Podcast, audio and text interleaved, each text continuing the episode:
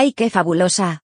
Si hay alguien escuchando esto, bienvenidos a un nuevo episodio de ¡Ay, qué fabulosa! Estamos de vuelta con la tercera parte de momentos en los que el mundo odió a las mujeres. En estos episodios os cuento situaciones que mujeres de la industria del entretenimiento han tenido que lidiar como consecuencia del machismo, sexismo, etc.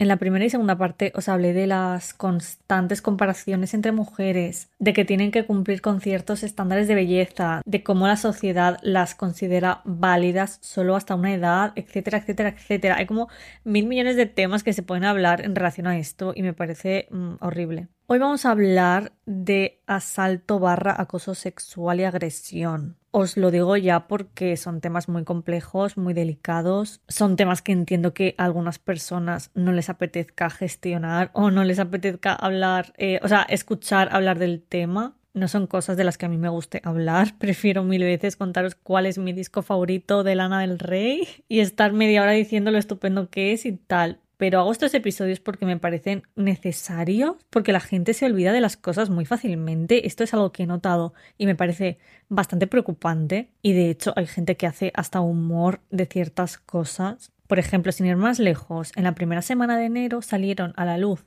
documentos filtrados del caso de Jeffrey Epstein. Este es un señor que organizaba fiestas, entre otras cosas, en las que básicamente se obligaba a menores de edad a hacer ciertos actos. Hace tiempo salieron listas de personas famosas implicadas en estas actividades, pero a principios de año se filtraron los documentos oficiales. La cantidad de memes que hubo en redes sociales a raíz de esto, a mí es un tema que me causa tanto malestar y me cuesta tanto leer información o adentrarme más en él que no entiendo en qué momento la gente se lo toma tan a la ligera, os lo digo totalmente en serio. Creo que es una mezcla de, mm, de que se han normalizado una barbaridad estas atrocidades y de que la gente no se lo toma en serio porque o no empatizan o lo ven como algo tan lejano a ellos que, que yo que sé que lo pueden tratar como una cosa súper externa como que a veces leemos cosas que no interiorizamos como algo que haya ocurrido de verdad. Y perdona que os diga que tú no te enteres no significa que a tu alrededor o en la zona de chalets de tu barrio no esté pasando algo mínimamente parecido. Y lo digo completamente en serio, o sea, vivimos en un mundo completamente atroz. Pero bueno, cada persona gestiona las cosas de una manera o no las quiere gestionar directamente. Yo qué sé, o sea, yo desde mi podcast digo que no entiendo que se hagan memes o que la gente se ría. No sé, es que me parece algo tan de verdad delicado como he dicho antes. Y además que haciendo humor, aparte de que me parece mal por muchas cosas, se le quita valor al hecho en sí. Y creo que es importante ser conscientes de que pasan cosas malas en el mundo. 2013, Taylor Swift sufre un asalto sexual. David Muller, un DJ y locutor de radio, se presenta a su meet and greet y durante la foto le agarra el culo. Es fuerte por varias razones y he de decir que este caso es un copia-pega de miles y miles de casos parecidos. Este meet and greet fue organizado por la estación de radio en Colorado. David Muller trabajaba en dicha radio y asistió a hacerse una foto con Taylor como otros tantos empleados además de fans. Durante la foto, Taylor declaró que le levantó la falda y, como he dicho antes, le tocó el trasero. Cabe mencionar que estaban posando a la vez tanto él como su novia, es decir, asaltó a una mujer al lado de su propia pareja. Al parecer, cuando salieron, Taylor lo informó, se llevó a cabo una investigación interna y le despidieron. La foto es pública, si ponéis Taylor Swift y David Muller os va a salir en Google Imágenes y es que se ve perfectamente que su mano está en su trasero, o sea, no se ve, o sea, no hay una perspectiva desde atrás, pero se ve que la mano va hacia abajo. En septiembre del 2015, este individuo presentó una denuncia de 3 millones de dólares hacia Taylor por difamación ya que a raíz de lo que pasó le despidieron. Él obviamente negó haberle tocado nada. ¿Cómo iba un hombre a admitir algo así a pesar de que hubiera pruebas visuales? Intentó echar balones fuera diciendo que en caso de que hubiera ocurrido no fue él. En octubre de ese mismo año, Taylor presentó una contrademanda de un dólar por agresión y asalto defendiendo que fue plenamente consciente de quién había sido y que efectivamente había ocurrido. En junio del 2016 declaró y en noviembre TMZ, obviamente no podían ser otros, en TMZ se filtró la foto al público general. Ella no quería que se hiciera pública, pero bueno. El juicio duró desde el 7 hasta el 14 de agosto del 2017. El jurado constó de seis mujeres y dos hombres y se aseguraron de que ninguna de esas personas fueran ni fans de Taylor ni fans de David Muller, porque claro, ambos eran figuras públicas. David declaró que su mano sí había tocado una parte de su cuerpo, pero que fueron las costillas. Al final, Taylor ganó el juicio. En el aniversario del fin del juicio, Taylor estaba dando un concierto en Florida durante el tour de Reputation y en un momento dado dio un discurso hablando del tema. Dijo lo siguiente, hace un año no estaba en un estadio lleno en Tampa, estaba en una sala de audiencias en Denver, Colorado. Estaba ahí por un caso de asalto sexual. En ese día, hace un año, el jurado se puso a mi favor y dijeron que me creían. Pienso en todas las personas a las que no se creyeron y en aquellas a las que les da miedo hablar por temor a que no las crean. Quiero decirles que lo siento mucho porque no sé qué camino hubiera tomado mi vida si no me hubieran creído. Quiero decir que queda mucho por recorrer y os estoy muy agradecida por estar conmigo durante este periodo tan horrible. Taylor ganó el juicio probablemente porque existía una fotografía. Como he dicho antes, este caso es un copia-pega. El porcentaje de mujeres que no han sufrido ningún tipo de asalto sexual tiene que ser ínfimo, por no decir que sabiendo el mundo en el que vivimos podría llegar a estar en el 0%. ¿Qué se considera asalto sexual? Leo textualmente.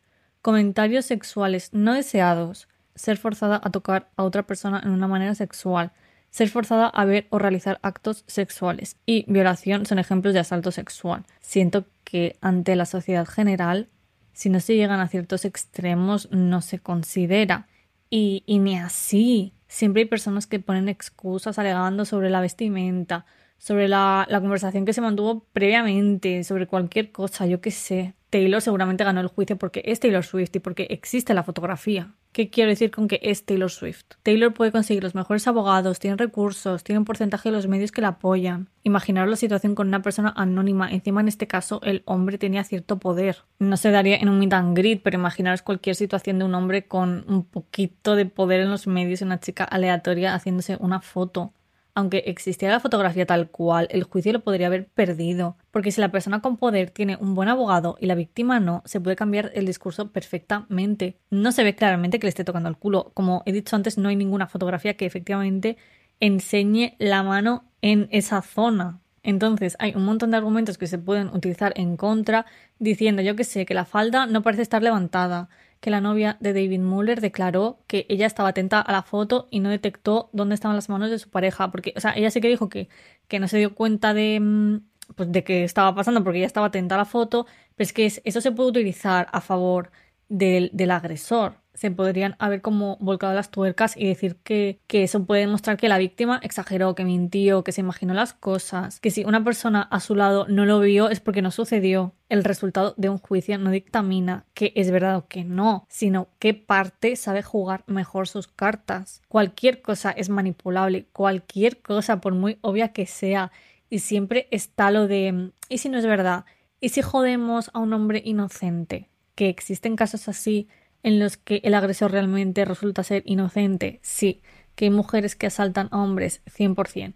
Sé que mi audiencia no me va a venir a decir ciertas cosas porque supongo que hay valores que compartís conmigo, pero yo lo digo por si acaso porque yo qué sé, es que nunca se sabe lo que puede pasar cuando dices algo en Internet. La cultura de acosar y o asaltar a mujeres es infinita. Los hombres acosan a las mujeres por pura educación, no porque hayan nacido con no sé qué biología no porque naturalmente buscan fecundar a la hembra. es que me resulta tan patético. Y mil millones de cosas que se dicen para justificar cerdadas, pero de verdad muy fuerte. Es pura cultura. A mí no se me ocurriría en la vida agarrarle el culo a una persona que no conozco de nada, que no tengo su consentimiento en una situación que no procede, porque a mí me han enseñado a evitar eso y por ende entiendo que está mal. Y por otro lado, porque lo he vivido y me he sentido incómoda. He vivido que me toquen de fiesta. He vivido que un hombre me persiga por la calle siendo menor de edad. He vivido que un taxista me diga cosas inapropiadas. Detecto ciertas miradas de hombres que me hacen cagarme viva y muchas cosas más que nadie sabe y que todas las mujeres pasan por estas cosas. ¿Cómo voy yo a recrear eso si sé lo que se siente? Los hombres no tienen ningún tipo de problema ni en perpetuar estas acciones ni en esconderlas. O sea, esta persona le hizo eso a Taylor Swift con testigos delante. hay hombres que han admitido públicamente en redes sociales que si no fuera porque es ilegal, forzarían a mujeres porque ven el sexo como un derecho y una necesidad que tienen que satisfacer. Es completamente asqueroso y no, o sea, es que no hay nada que pueda justificar nada de, de, de nada que ponga incómoda a una persona. Encima, recordemos que Taylor en un primer momento no le demandó, fue él con sus cojonazos la denunció él a ella por haberle arruinado la carrera. y, y, para que veáis cómo es el mundo, este señor volvió a encontrar trabajo en una radio. Estas cosas no arruinan la vida de los hombres. Siempre las mujeres salen perdiendo, siempre porque ellas, vale, puede ganar el juicio o no, pero siempre se quedan con un trauma. El caso más evidente que todo el mundo repite, pero es que es muy fuerte, es Chris Brown. Hay una fotografía rolando por internet de Rihanna después de que le pegara una paliza y este señor se sigue considerando un dios por sus fans y ha seguido con su carrera tan pancho. No es un caso aislado ni mucho menos y lo peor es que ha pasado tanto tiempo de eso que mucha gente ni será consciente de que pasó. Por eso digo que, joder, me da rabia que hay muchas cosas que se olvidan. Las nuevas generaciones escucharán a Chris Brown y dirán, ah, pues mira qué guay. Pero es que a lo mejor nunca llegan a saber qué pasó eso. Otro caso que mucha gente sabe que ocurrió pero realmente no conocen muchos detalles o no lo ubican del todo es el de Kesha y Dr. Luke. Dr. Luke es un productor musical que ha hecho temazos. Teenage Dream, Party in the USA, Where Have You Been, Circus, Since You've Been Gone. Kesha y Dr. Luke se conocieron cuando ella tenía 18 años y él 32, y a raíz de esto Kesha se mudó a Los Ángeles para perseguir su sueño. Al poco tiempo de esto, al mes, al mes, la llevó a una fiesta, la drogó sin su consentimiento y la forzó, digámoslo así. Cuando se despertó, llamó a su madre y le dijo No sé dónde estoy, creo que acabo de tener sexo, me siento dolorida y enferma, no sé dónde está mi ropa. También le dijo que no quería ser una víctima, que ella solo quería sacar música. Se había ido a Los Ángeles para eso, que ella se fue a una agencia de management ajena a Dr. Luke, pero con el tiempo él la manipuló para que volviera a trabajar con él. La amenazó, básicamente. La primera vez que participó en una canción que luego se estrenaría fue en Right Round de Florida, que es la de You spend my hair para que ubiquéis, ¿no?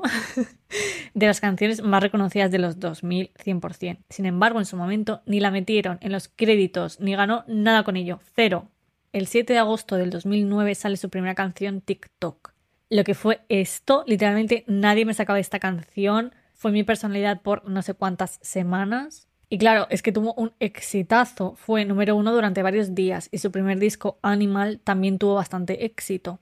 ¿Qué pasó a raíz de que Kesha funcionara bien? En 2010 la agencia de management en la que estuvo antes decidió demandarla tanto a ella como a Dr. Luke. Como consecuencia de esto, le hicieron preguntas referentes a si en algún momento Dr. Luke la había forzado y ella dijo que no. Con el tiempo se supo que la amenazó previamente para que ella dijera literalmente que nunca había tenido ningún tipo de, de, mm, encuentro ni sexual con Dr. Luke, ni que él la había forzado a nada, etc. En 2011, Dr. Luke se convierte en CEO de un sello discográfico de Sony y mete a Kesha ahí. Su segundo disco, Warrior, salió en 2012 e hizo números decentes. Sin embargo, fue forzada a hacer un tipo de música concreto. Ella no quería ir por el pop mainstream. En 2014 entró a rehabilitación debido a un problema de desorden alimenticio producido en gran parte por, sorpresa, Dr. Luke, ya que su físico era una herramienta que tenía para menospreciarla. En este centro reconoció que había abusado de ella, se lo contó a algún médico. Salió a finales de ese mismo año con una nueva mentalidad y le denuncia. Encontró la valentía suficiente para coger y denunciarle describe lo que ocurrió en esa fiesta y todo el daño psicológico que le causó desde ese momento. Dr. Luke le pone una contrademanda por difamación alegando esta declaración del 2011 en la que ella dice que no al hecho de que hubiera pasado algo entre ellos. En diciembre, Lady Gaga cuenta públicamente en el show de Howard Stern que fue forzada por un productor musical a los 19 años, por un hombre 20 años mayor que ella. Estaban hablando de su canción Swine, del disco de art pop, y contaba que esta canción va sobre una violación. Fue un poco rara esa parte de la entrevista porque no lo dijo queriendo, no sé si me explico. En 2021 salió el documental The Me You Can't See, de Oprah y el príncipe Harry, en la que varias personas públicas hablan de salud mental, de la gestión de traumas, etc. Lady Gaga sale y cuenta que un productor le dijo que se quitara la ropa. Ella dijo que no y la amenazó con quemar, la palabra que utilizó fue burning, toda su música. Esta persona insistió y bueno, os podéis imaginar lo que pasó. De hecho, la dejó embarazada. Nunca llegó a nombrar a este ser porque no quiso volver a tener ningún tipo de contacto con él.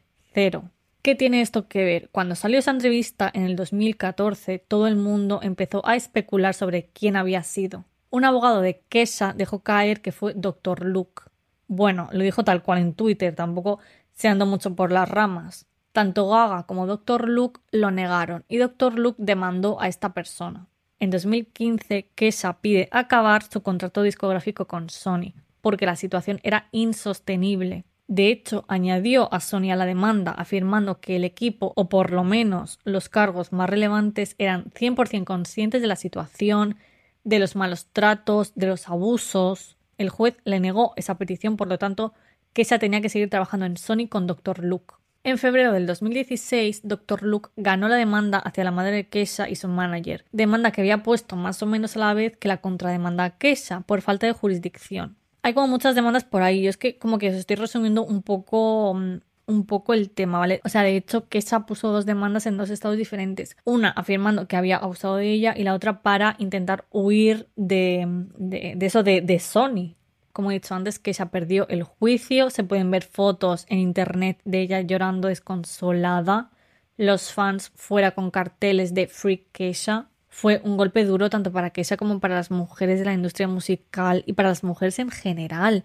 Es lo que pasa cuando a un grupo de personas les ocurre algo sistemáticamente, que la victoria o la pérdida de una lo es para todas. Muchísimas celebridades salieron en su defensa, mostraron apoyo. Lady Gaga la apoyó muchísimo, hablaban todos los días. Adele, Taylor Swift, Lily Allen, Miley Cyrus, etcétera, etcétera, etcétera. Aquí Demi Lovato patinó muchísimo visto desde ahora me parece surrealista. O sea, ya me lo parecía en ese momento, pero es que, de verdad, o sea, no hay por dónde cogerlo. Taylor donó 250 mil dólares para que Kesha pudiera hacer frente a los pagos de la demanda. Demi hizo una declaración diciendo que sí, que sí, muy bien, pero que estará impresionada cuando la oiga hablar de algo. La gente empezó a decir que no tenía ningún tipo de sentido lo que estaba haciendo y ella dejó un comentario en Instagram tal que así. ¿Cómo estoy haciendo esto sobre mí misma? Por lo menos estoy hablando de ello. No todo el mundo tiene 250 mil dólares para dárselos a la gente. Me encantaría, pero no he crecido con dinero y definitivamente no he ganado tanto como ella. Al menos hablo sobre cosas que son incómodas y no intento ser políticamente correcta 24/7. Por la carísima, o sea, por la cara, podría estar 10 minutos hablando de por qué está todo mal, pero estoy consciente de que Demi es una persona muy inestable emocionalmente, impulsiva, que arrastra varios traumas. De hecho, pues ella contó que en el set de Sunny entre estrellas también la forzaron y obviamente esto es consecuencia de que a veces no sabe gestionar las rabietas que le dan. Una de las abogadas de Dr. Luke dijo las acusaciones en su contra son mentiras descaradas que se han presenciado para extorsionarlo, renegociar el contrato y obtener dinero. Kesha y su abogado han sometido a Dr. Luke y su familia a un juicio a través de Twitter, utilizando una cruel campaña de difamación para arruinar su reputación y obtener ganancias financieras sin respaldar sus afirmaciones. Tres días después del juicio, Dr. Luke puso un montón de tweets diciendo que era todo mentira, que Kesha era como su hermana pequeña, que las cosas se tienen que tratar en el tribunal y no en Twitter, que se pueden arruinar vidas con alegaciones así, que mucha gente ha estado hablando mal informada. Su discurso mostraba una serenidad y una madurez, y es que cuidado porque los abusadores juegan con eso. Yo no voy a hablar por una red social, eso es tan inmaduro los tweets de la madre de Keisha mostraban desesperación total, pero era porque es lo que estaban viviendo. Juegan con la inestabilidad mental de las víctimas para venderlas como personas desquiciadas que solo hacen lo que hacen por dinero, mientras ellos se muestran firmes y seguros. Hay que tener siempre en cuenta que los hombres están protegidos en general, pero los hombres poderosos ¿Por qué utilizaría su madre Twitter como medio para expresarse? Porque Sony podría controlar los medios de comunicación convencionales. Es que está tan claro porque no hay filtros de por medio, porque puede utilizar las palabras que le dé la gana sin censura. En la televisión convencional existe la censura, está a la orden del día.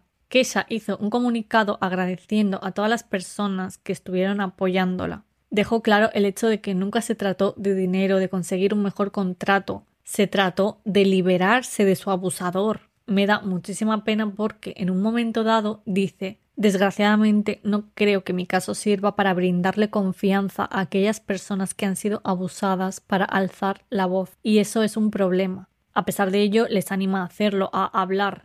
En marzo, Kelly Clarkson reveló que Sony la había chantajeado, chantajeado en su momento para que trabajara con Dr. Luke. Ella no quería porque no era buena persona y era difícil trabajar con él. Tiempo más tarde, Pink también dijo en una entrevista que no puede afirmar si las declaraciones de Keisha son reales o no, pero que lo que está pasando es karma porque no es buena persona. Dijeron lo mismo. El 21 de marzo, Kesha apeló la decisión del juez y el 1 de abril reveló que Dr. Luke le había ofrecido un trato. Si ella desestimaba, él la dejaría libre, cerraría su contrato. Kesha no lo quiso hacer, dijo literalmente. Prefiero arruinar mi carrera diciendo la verdad que seguir mintiendo por un monstruo. ¿Qué creéis que pasó? Sorpresa, el juez denegó su petición alegando que Kesha estaba actuando de manera irracional, que no había pruebas suficientes y dijo que toda violación no es un crimen de odio por motivos de género. Con dos cojones. ¿qué estás diciendo? Atención a lo que voy a decir. El 21 de marzo del 2017 el juez dictaminó que Kesha debería haber sabido a lo que se exponía al firmar con Dr. Luke. Con respecto al acuerdo de prescripción firmado en noviembre de 2008, el comportamiento supuestamente abusivo de Gottwald era previsible, Gottwald siendo el, el apellido de Dr. Luke. Es decir, me estás confirmando, señor juez, que eres consciente de que han pasado cosas y aún así te, te, te da igual y encima le echas la culpa a la víctima de que, mm, claro, es que ella se lo tenía, lo tenía que haber previsto. De verdad que este caso me resulta tan irreal. Resumiendo, se filtraron unos mensajes de Kesha y Gaga en los que hablan de que Dr. Luke forzó también a Katy Perry. Más demandas de por medio, Katy Perry lo negó todo y fueron básicamente años y años y años de lucha. El 21 de junio del 2023 ambos hicieron las siguientes declaraciones. Kesha. Solo Dios sabe lo que pasó esa noche. Como siempre dije, no puedo contar todo lo que ocurrió. Espero cerrar la puerta de este capítulo de mi vida y comenzar uno nuevo. No deseo nada más que paz a todas las partes involucradas. Doctor Luke. Aprecio que Kesha afirme que no tiene conocimiento sólido de lo que pasó esa noche en 2005. Yo estoy seguro de que no ocurrió nada. Nunca la drogué ni la agredí y nunca le haría eso a nadie. Por el bien de mi familia he luchado vigorosamente para limpiar mi nombre durante casi 10 años. Es hora de dejar atrás este difícil asunto y seguir adelante con mi vida. Le deseo lo mejor a Kesha. Y así están las cosas. Está claro que uno, o han amenazado a Kesha de alguna manera en la que le fue imposible decir que no a parar de luchar. Dos, está cansada. Son 10 años de lucha vacíos, vacíos completamente una batalla legal de 10 años, pero son 18 los que pasaron desde que ocurrió el abuso y hoy en día 19 años. Es decir, hace 19 años Dr. Luke forzó a Kesha y hasta el año pasado Kesha tuvo que recordar eso cada día de su vida, ya no recordarlo porque estas cosas están siempre presentes, sino que tuvo que, verle la cara a este señor, encontrar fuerzas de algún sitio para intentar huir de él, que la justicia no le hiciera ni caso, etcétera, etcétera. No hay persona que me pueda llegar a convencer de que todo esto fue por dinero. Es imposible. ¿Cómo va una mujer a estar tanto tiempo tirando de una mentira así? Además, va a estar siempre vinculada a esa polémica. ¿Cómo va a arriesgar el sueño de su vida para conseguir que exactamente, porque solo ha perdido, ha perdido muchísimo dinero, muchísima salud mental, muchísimo tiempo, por no mencionar que durante mucho tiempo Sony no le pagó un duro por estar haciendo su trabajo, que es hacer música. Trabajaba gratis, obligada por un contrato que por alguna razón nadie quería romper.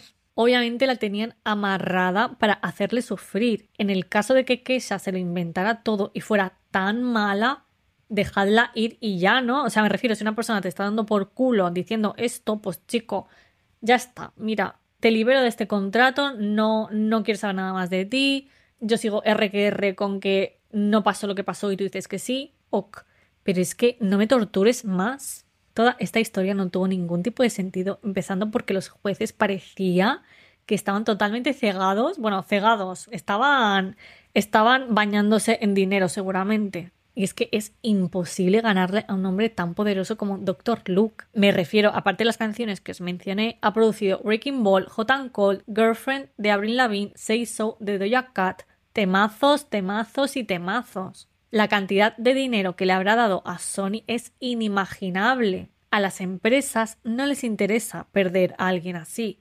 Probablemente si no fuera por Sony, que ya habría conseguido algo a saber, por lo menos liberarse del contrato, ya no que le den la razón a si pasó o no la agresión. Me parece lo más triste del mundo. Intento no pensar en estas cosas porque os juro que me pongo mala, pero a la vez hay que ser conscientes del mundo en el que vivimos. Por cierto, yo os he hecho un resumen, pero hay más información. En Vulture tienen una página explicándolo todo, absolutamente todo, de manera cronológica. El titular es The Complete History of Kesha's Legal Fight Against Dr. Luke. Hay cientos, seguramente miles de casos así. Por ejemplo, ya os conté que Ray tiene una canción en su disco llamada Ice Cream Man que habla de su experiencia con un productor. FK Twigs denunció a Shia LaBeouf en 2020 por abusos. Este caso es muy fuerte, os lo voy a resumir. Por si no sabéis quiénes son, FK Twigs es una cantante con una discografía impresionante y Shia LaBeouf es un actor muy famoso. Si no os suena por el nombre, seguro que si le veis le reconocéis. Se conocieron en 2018 en el set de una película y estuvieron saliendo por poco menos de un año. Fue muy, muy, muy, muy violento. No la ha dejado dormir con ropa. Tenía una pistola escondida. Lo más fuerte de todo, le contagió ETS siendo plenamente consciente de lo que estaba haciendo. Hubo un suceso horrible mientras estaban conduciendo. Bueno, conducía él se quitó el cinturón de seguridad, le dijo que si no realizaba cierta actividad sexual iba a estallar el coche. Todo esto mientras iba a una gran velocidad.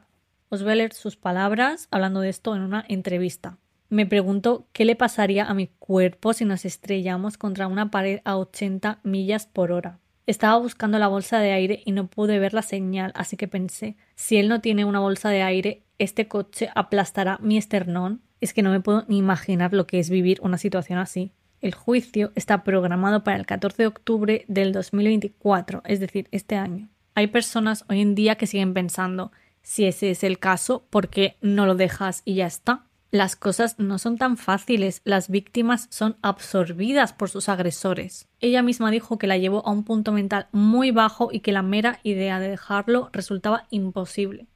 Shaya ha tenido problemas desde muy joven y varias novias han salido diciendo cosas parecidas. Ha tenido percances con la policía, etcétera, etcétera. Es una persona que necesita ayuda y que le encierren. Es que, literal, hay personas que hay que encerrarlas. Obviamente sigue en libertad, está por ahí viendo su vida y según él tiene mucha suerte de seguir actuando que bueno, yo no lo llamaría suerte, lo llamaría vivir en un mundo con un sistema que está diseñado para protegerte, pero vale. Y lo más loco de todo es que hace poco se convirtió al catolicismo y fue confirmado por la Orden de los Monjes Capuchinos. ¿Qué quiere decir eso? No lo tengo muy claro. El point de esta situación es que los hombres pueden hacer lo que les salga del coño, que no les va a pasar nada. Y, y claro, o sea, él es plenamente consciente de que es una horrible persona porque lo dice, dice, tengo mucha suerte de seguir actuando a pesar, o sea, falta eso, pero la frase seguiría así, a pesar de que he sido un puto cerdo toda mi vida, soy un abusador, soy una persona súper violenta, pero bueno, tengo tanta suerte de seguir actuando, ¿qué?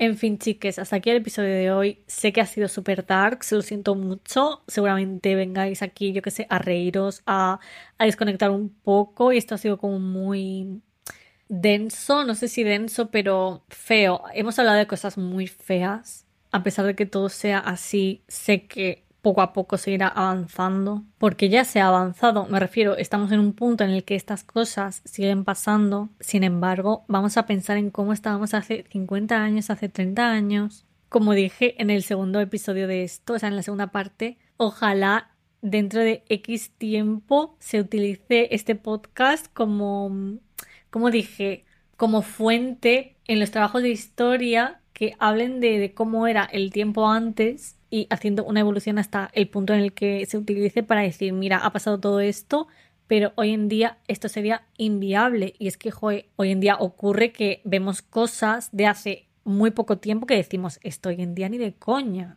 No va a volver a ver ningún episodio así, por lo menos lo que queda de temporada. Así que nada, espero que os haya gustado, que os haya hecho reflexionar, que, que hayáis conocido estos casos si no los conocíais antes. Y nada, Joaquín, muchas gracias por estar aquí una vez más y nos escuchamos en el siguiente.